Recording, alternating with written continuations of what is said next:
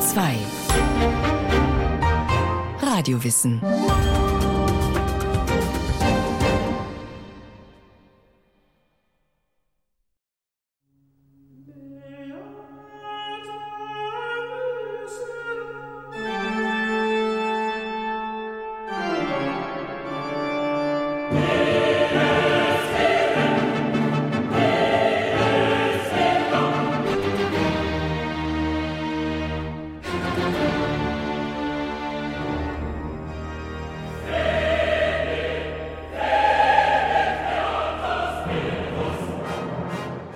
Ein Ritt durch die Musikgeschichte. Von gregorianischen Gesängen bis zu Mahlers Symphonie der Tausend. Die Stile und Besetzungen wechseln, so viel steht fest. Aber wie steht es um die Räume, in denen diese Musik einst erklungen ist? Vor allem um die Akustik in diesen Räumen. Ist sie ein Zufallsprodukt, mit dem Musiker eben klarkommen mussten, egal ob hallig oder trocken, laut oder leise? Und wie haben die Musiker und Komponisten darauf reagiert? Wurde manche Musik am Ende erst aus der Architektur heraus geboren? Wie alles begann. Oder von Amphitheatern und Kathedralen.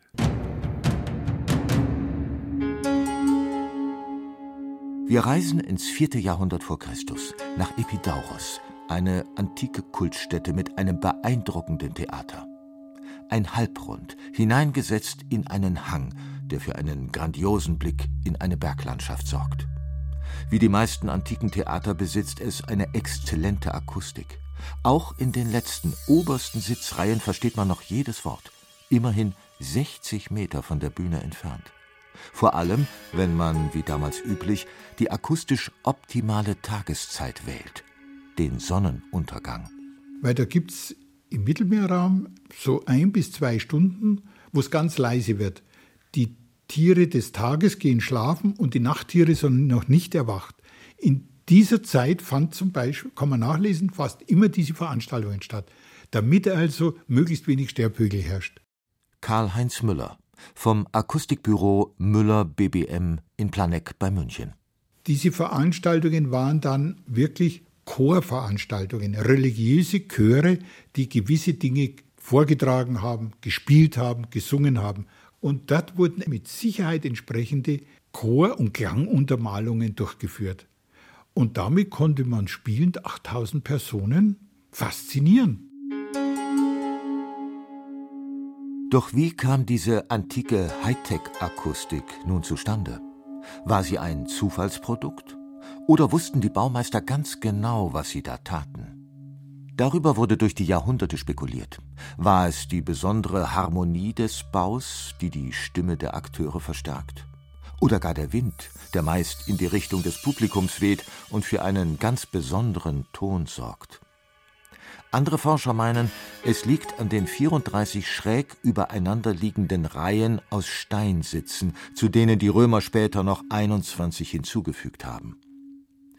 Die nach unten gewölbte Form dieser Steine sei so regelmäßig angeordnet, dass sie wie ein Akustikfilter wirkt, tiefe Störgeräusche gleichsam herausfiltert und die Stimmen der Schauspieler so besser zur Geltung bringt. Weniger geheimnisvoll sind ein paar weitere Zutaten. Zum einen hatten die halbrunden Theater meist eine reflektierende Bühnenrückwand.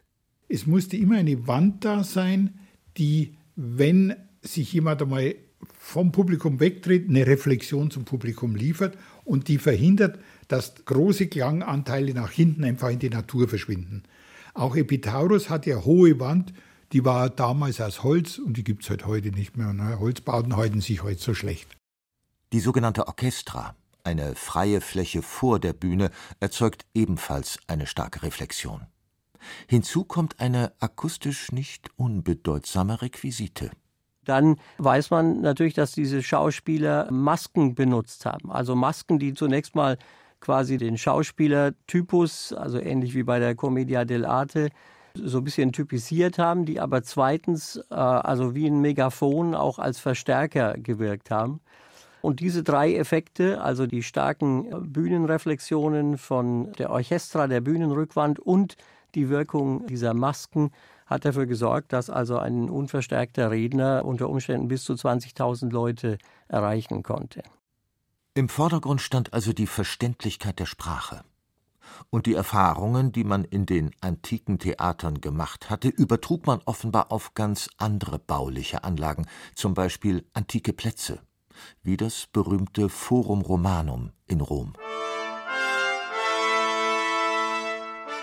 Eine Art Bühne für die öffentliche Kommunikation, um wichtige politische Botschaften unters Volk zu bringen. Der Akustiker Stefan Weinzierl von der TU Berlin hat den Platz gemeinsam mit Kollegen gleichsam akustisch rekonstruiert. Also da ging es darum, wie gut die Sprachverständlichkeit auf dem Forum Romanum war, als dort Caesar oder Cicero ihre politischen Reden gehalten haben und wie viele Leute eigentlich diese Rede verstehen konnten. Es war eine große Platzanlage, auf der ungefähr 10.000 Leute Platz finden konnten, die umgeben war von großen Gebäuden, also Tempeln, äh, die ich schätze 20 bis 25 Meter hoch waren und durch diese großen Reflexionsflächen eben Akustik erzeugt haben und die Sprache der Rede also erheblich weiter transportiert haben, als das in einer freien Platzanlage der Fall gewesen wäre.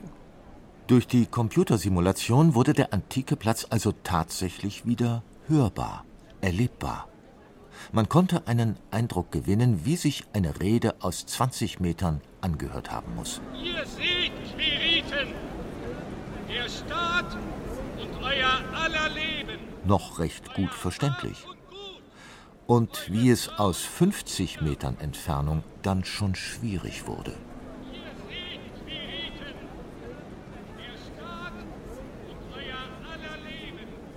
Das Forum Romanum hatte also seine ganz eigene Akustik und im Gegensatz zum antiken Theater auch eine ordentliche Nachhaltzeit, bis zu zwei Sekunden, vergleichbar mit einem Konzertsaal. Und man kann schon feststellen, dass man experimentiert hat, zum Beispiel, wo der optimale Platz für die Rednertribüne ist, also wo man die meisten Zuhörer erreichen konnte. Allerdings, um den ganzen Raum, also die Platzanlage akustisch zu planen, da denke ich, haben schon die Kenntnisse gefehlt, sowas vorauszusagen. Also ich denke, man hat eher mit dem vorhandenen Raum experimentiert, als dass man Räume tatsächlich hätte entwerfen können. Wenn also kein Planungswissen, so gab es immerhin eine Art Erfahrungswissen, das gezielt zum Einsatz kam. Der Kathedralsound oder Architektur als Geburtshelfer.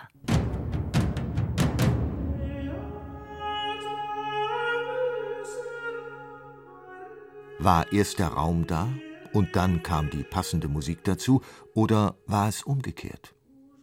Auch Akustiker wie Karl-Heinz Müller fragen sich das immer wieder. Gehen wir ruhig in die große Romanik, große Gotik. Dort glaube ich, dass die Architektur zuerst war wenn man die ganze Musikgeschichte nimmt, so sieht man, dass die Musikgeschichte immer 100 Jahre hinter der Architekturgeschichte nachläuft. Also die ersten Kirchengesänge, gregorianischen Gesänge waren viel später als die ersten Dome entstanden sind. Das heißt, der Raum war zuerst und hat die Musiker und das Volk, das normale Volk, aber auch die Mönche provoziert, etwas zu erzeugen, was eben zu dem Raum passt. Und was passt zu dem Raum? Langsam singen, noch langsamer singen, ganz stark singen.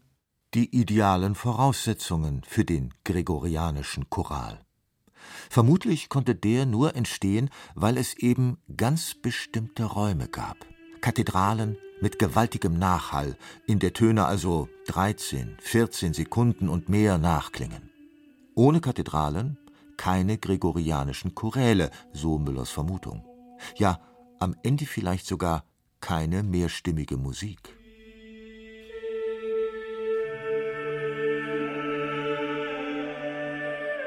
Man merkte plötzlich, wenn es mir gelingt, den Raum anzuregen, ist er so lange im geschwungenen Zustand, dass wenn ich selbst weiter singe, immer noch der alte Ton da ist. Und ich glaube persönlich, das war eigentlich die Geburtsstunde der Harmonielehre.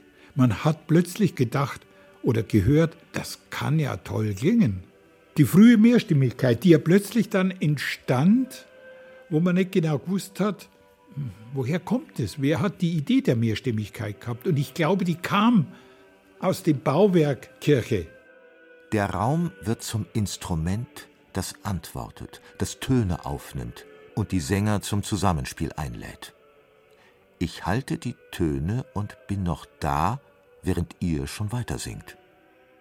Auch wenn es dafür letztlich keine Beweise gibt, die Architektur könnte tatsächlich zum Geburtshelfer geworden sein und Musiker gleichsam in die Welt der Vokalpolyphonie geführt haben. Ein Klangfluss, der im trockenen Wohnzimmer eben nicht funktioniert, sondern erst in halligen Kirchenräumen als kongenialer Begleiter zur Höchstform aufläuft. Anpassungskünstler oder der Raum als Verstärker. Wir machen erneut einen Sprung nach Wien um 1800. Mozart ist bereits gestorben, Haydn und Beethoven leben noch. Eine Zeit, in der immer noch die Devise gilt, der Raum ist zuerst. Die Musiker müssen sich an das anpassen, was da ist. Und es ist eine ganze Menge da. Die Spanne der bespielten Orte reicht vom akustisch sehr trockenen Theater über kleinere, aber recht hallige Säle von Aristokraten, die Komponisten wie Beethoven zum Beispiel als Mäzene unterstützen, bis hin zu den großen Sälen der Wiener Hofburg und schließlich den kleineren, trockenen Ballsälen und Gasthäusern, in denen zunehmend auch privat finanzierte Konzerte stattfinden. Extrem unterschiedliche akustische Bedingungen also, auf die sich die Musiker einstellen mussten, durch Tempo, Lautstärke, Verzierungen, Phrasierung und so weiter. Auch Beethoven reagiert als Dirigent seiner eigenen Werke durch variable Orchestergrößen auf den Raum. Man hat also sehr darauf geachtet, dass also eine gute Proportion zwischen Raumgröße und Orchestergröße bestand und dementsprechend auch ganz unterschiedliche Orchestergrößen von 25 bis über 100 Musiker eingesetzt. Dennoch waren die Orchester tendenziell kleiner als heute. Und dadurch, so könnte man vermuten, wohl auch wesentlich leiser als ein modernes Orchester. Doch das Gegenteil ist der Fall.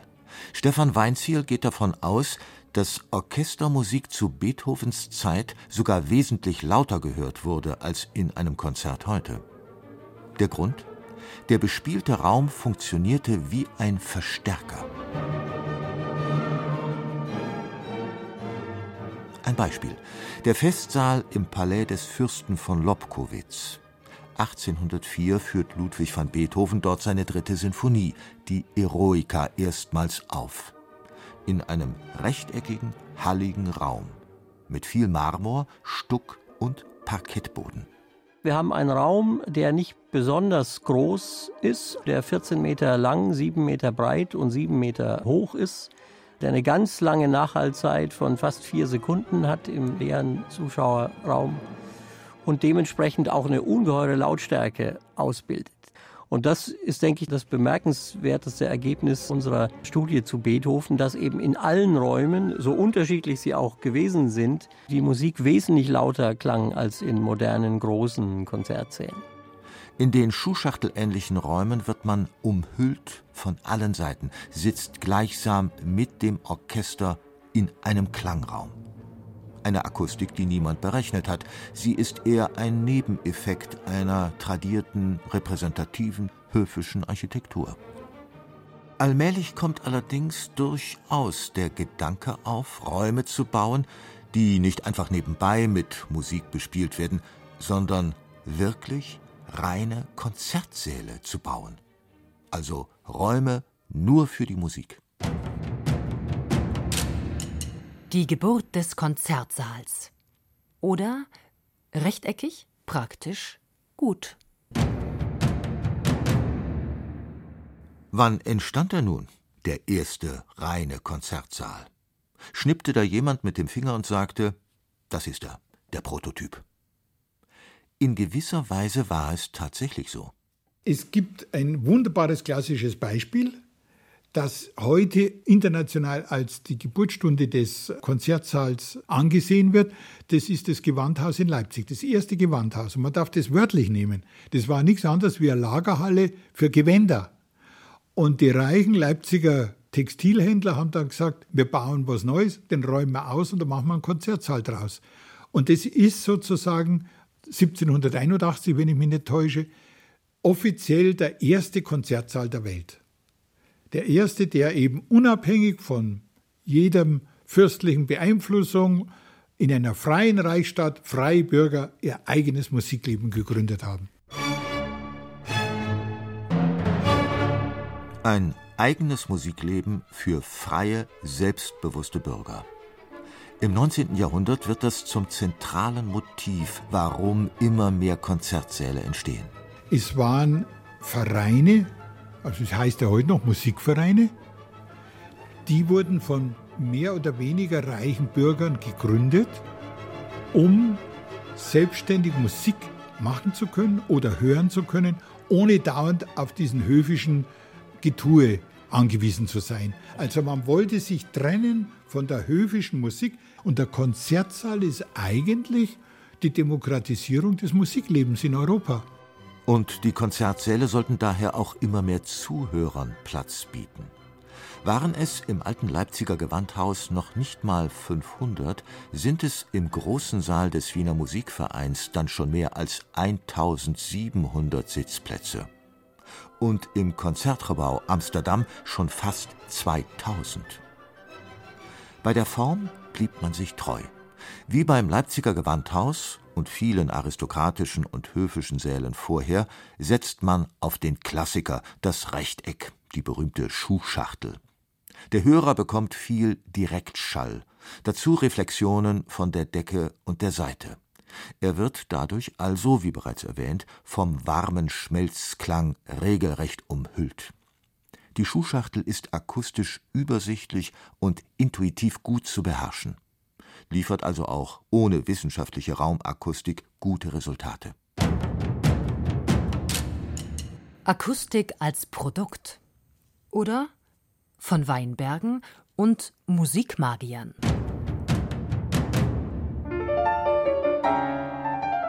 Räume gezielt zu berechnen und zu planen, gelingt Ingenieuren erst im 20. Jahrhundert. Erst dann schaffen sie den Sprung vom Erfahrungswissen hin zum Planungswissen.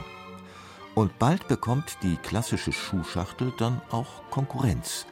Der Weinberg ist angesagt, mit aufgefächerten Schrägen, also Terrassen wie im Weinhang, die sich hin zur Bühne in der Mitte des Raums absenken. In dieser Form ist der Münchner Gasteig gebaut, die neue Elbphilharmonie in Hamburg und Hans Scharuns berühmte Berliner Philharmonie. Der Weinbergsaal ist eigentlich im Grunde genommen schon, wenn man ehrlich ist, eine konsequente Weiterentwicklung des Konzertsaals, um große Personenmengen unterzubringen. Wenn wir die klassischen Konzertsäle nehmen, die haben alle bis zu 1600, 1700 Personen. Da gibt es kaum einen Saal über 2000. Also sind die Säle immer, immer größer geworden, immer größer. Und irgendwann hat dann ein Architekt gesagt, der berühmteste war Charun, der Abstand zwischen Podium und den letzten Reihen werden so groß, sollte man nicht seitlich oder hinter dem Podium auch ein paar Plätze machen. Dann können wir die Saallänge verkleinern und der Direktschall für jeden Platz nimmt nicht so stark ab. Und das war die Geburtsstunde eigentlich des Weinbergsaals. Der überzeugt vor allem durch viel Direktschall, klingt so weniger warm, dafür heller, klarer, durchsichtiger und, nicht zu vergessen, man hat auf einigen Plätzen die Chance, dem Dirigenten ins Gesicht zu blicken. Die Nachteile? Durch viele kleine, ganz unterschiedliche Reflexionsflächen ist der Klang weniger homogen als im Schuhkarton. Sprich, der Klangeindruck je nach Sitzplatz wird sich deutlicher unterscheiden. Und die großen Säle sind eben viel leiser als die Festsäle zu Beethovens Zeit. Sie verschlingen mehr Energie. Denn auch wenn man Konzertsäle heute eben nicht mehr allein einem Baumeister überlässt, der das intuitiv mit der Akustik schon irgendwie hinbekommt, sondern wenn Architekten und Akustiker heute intensiv zusammenarbeiten, anhand von physikalischen Modellen, aber auch virtuell im Computer bis aufs Kleinste versuchen, alles zu berechnen und zu planen und eben nicht dem Zufall überlassen wollen, auch die Ingenieure von heute können nicht zaubern. Wie der Raum tatsächlich klingt, weiß man heute trotz aller technischer Hilfsmittel erst, wenn die Halle in ihrer Grundform gebaut ist. Und ein und derselbe Saal wird dann von Publikum und Musikern oft ganz unterschiedlich bewertet. Aus vielen Gründen.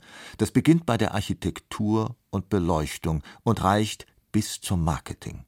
Sprich, Akustik hat mit physikalischer Akustik oft gar nichts zu tun. Akustik entsteht erst in unseren Köpfen. Und da schwingen weiche Faktoren mit, die wissenschaftlich gar nicht greifbar, aber dennoch entscheidend sind. So kann eben auch das Charisma eines Ausnahmemusikers, sein Vermögen auf den Saal und das Publikum zu reagieren, manch rein akustisches Problem komplett vergessen machen und das Konzert zum unvergesslichen Erlebnis, allen physikalischen Gesetzen zum Trotz. Karl-Heinz Müller. Ich möchte ganz speziell jetzt an Jojo Ma erinnern, der im Gasteig Mutterseelen allein auf dem Podium sitzend zwei Abende ganz alleine Bach gespielt hat. Und das Publikum hat getobt. In einem solch großen Raum, wo man eigentlich sagen muss, das kann überhaupt nicht funktionieren.